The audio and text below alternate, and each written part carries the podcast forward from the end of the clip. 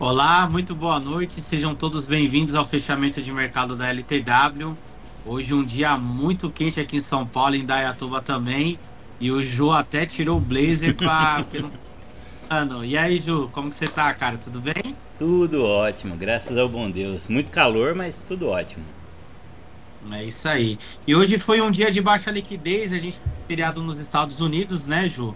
Então a gente tem um impacto de liquidez no mercado e hoje a nossa bolsa, o Ibovespa, fechou com uma queda de 0,20%.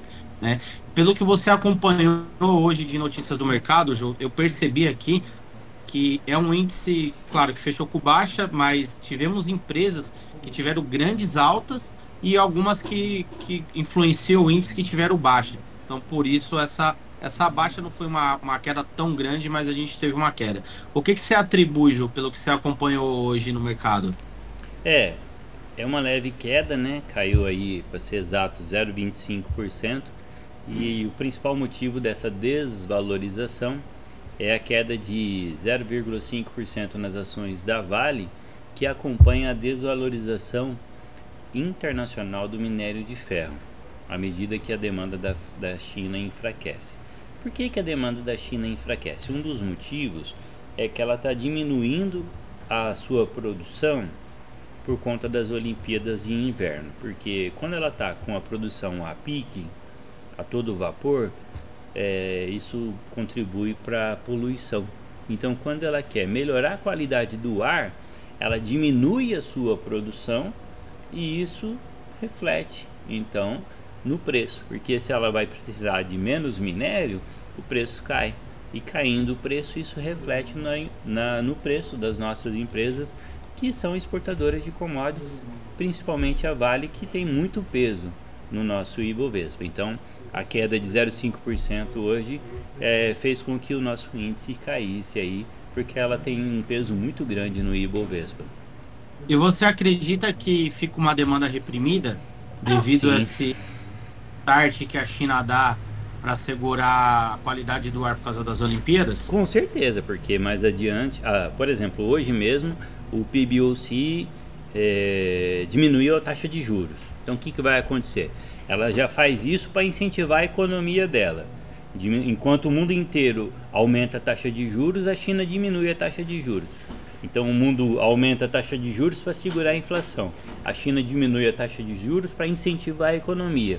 Incentiva a economia, mas diminui a produção de, e, e a demanda de minério de ferro.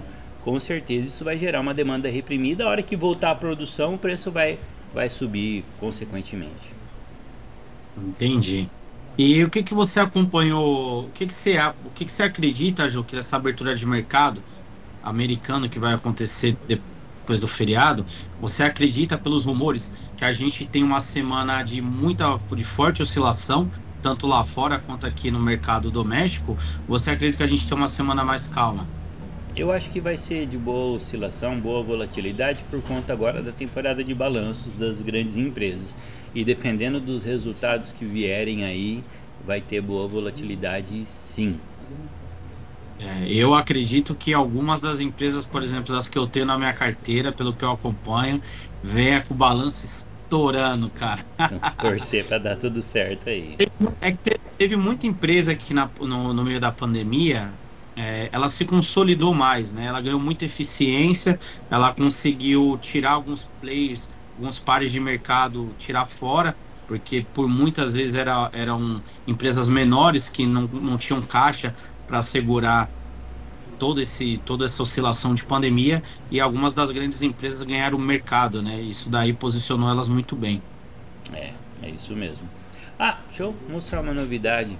Agora nós conseguimos configurar é, os gráficos, né? Dá para mostrar os gráficos agora mesmo estando nós dois juntos. Antes eu só conseguia fazer isso quando estava sozinho no café ao mercado, mas agora a gente consegue mostrar, por exemplo. Ou seja, o de mercado da LTW cada dia evoluindo mais e mais. É isso aí. Agora a gente consegue mostrar os gráficos, por exemplo, né? Aqui estamos nós no cantinho, estamos aqui o gráfico, né? Por exemplo, o Ibovespa, né? O Ibovespa hoje ele teve essa performance aí de 0,25%. Como nós podemos ver, ele iniciou ali na casa aqui é o dólar. Aí o Ibovespa, né? O Ibovespa começou aqui na casa dos 106.927 pontos e fechou aqui na casa dos 106.655 pontos. Então aqui aonde ele fechou, 106.600 pontos. Então aqui nós podemos ver como é que ele performou hoje, né?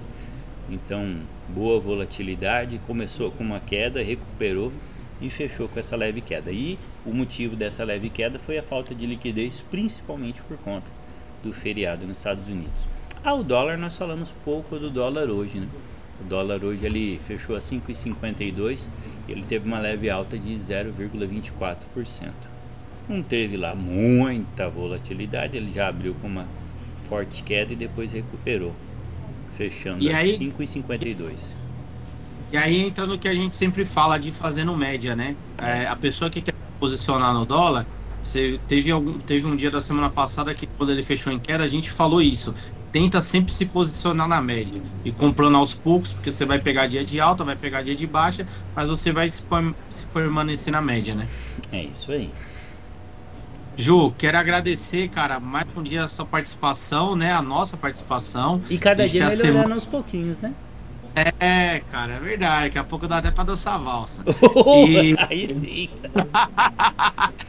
E, cara, agradecer, tem uma semana longa pela frente, agradecer todos que estão nos acompanhando, é, deixar para vocês, se vocês quiserem mandar sugestões, perguntas, se tiver algum assunto que você quer que a gente que a gente fale aqui no fechamento, pode mandar, que a gente a trabalha sugestões. como abordar esse assunto e agradecer mais uma vez a todos que estão nos acompanhando. Uma boa semana, um bom restinho de segunda-feira. Tamo junto e um forte abraço. Até amanhã. Tchau, tchau. Tchau, tchau.